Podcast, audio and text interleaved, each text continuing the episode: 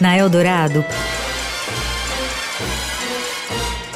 Pedro em série. Tudo sobre séries, filmes e outros enlatados. Com Pedro Venceslau.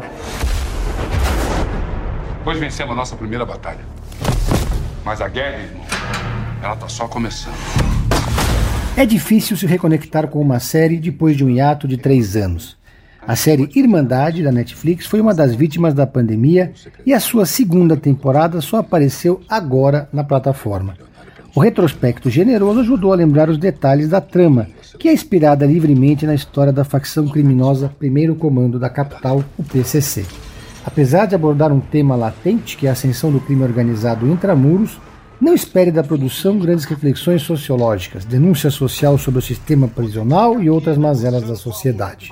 Irmandade da Netflix não arranha a superfície e é só mais uma produção do subgênero cadeia. É, isso sim, uma série policial e de ação, com perseguições bem feitas, como uma de carro pelas vielas de uma favela, tiroteios, pancadarias e tramóias que envolvem bandidos e policiais corruptos. O novo secretário está com carta branca para fazer o que ele quiser aqui dentro cobrando arrego milionário para não subir geral. A série é repleta de clichês do gênero. Os diálogos são pobres e da estética dos cenários à iluminação, tudo tem cara de novela. A Irmandade da Netflix não consegue reproduzir de forma realista como é a vida na cadeia, como fez, por exemplo, a série argentina O Marginal. Apesar de ter seu Jorge comandando o elenco, a série brasileira é uma grande caricatura.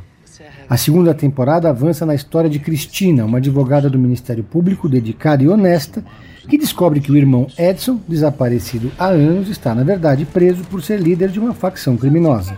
Irmandade é ambientada em São Paulo nos anos 90 e consegue fazer uma boa reconstituição de época. Na primeira temporada, a advogada é obrigada pela polícia a trabalhar como informante, mas vai mudando sua maneira de ver o mundo conforme se infiltra na facção. Nessa nova temporada, Cristina mergulha de vez na lama do crime, experimenta o poder e recebe a missão de levar a facção para outro patamar. Enquanto isso, seu irmão Edson corre o risco de morte no presídio, enquanto é chantageado por um secretário corrupto de governo. O futuro da Irmandade sou eu. Que é doutora. Hum.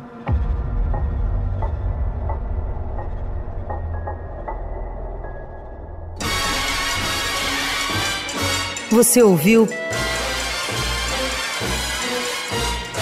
Pedro em Série. Tudo sobre séries, filmes e outros enlatados com Pedro Venceslau.